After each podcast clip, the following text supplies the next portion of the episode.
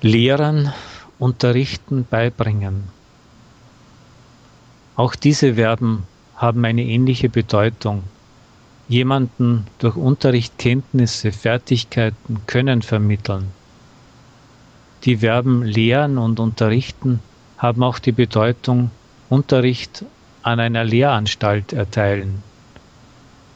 Bei dem Verb beibringen fehlt diese Bedeutung. Die drei Verben weisen syntaktische bzw. grammatische Unterschiede auf. Vergleichen Sie. Lehren, jemanden etwas lehren. Er hat mich gutes Deutsch gelehrt. Mein Vater hat mich schwimmen gelehrt. Der neue Professor lehrt Geschichte. Unterrichten.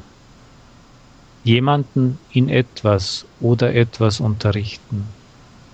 Der Lehrer unterrichtet die Klasse in Englisch. Sie unterrichtet Russisch. Beibringen hingegen bedeutet jemandem etwas beibringen, jemandem das Lesen, die Sprache oder das Tanzen beibringen. Als Beispiel, er hat mir das Schachspiel beigebracht.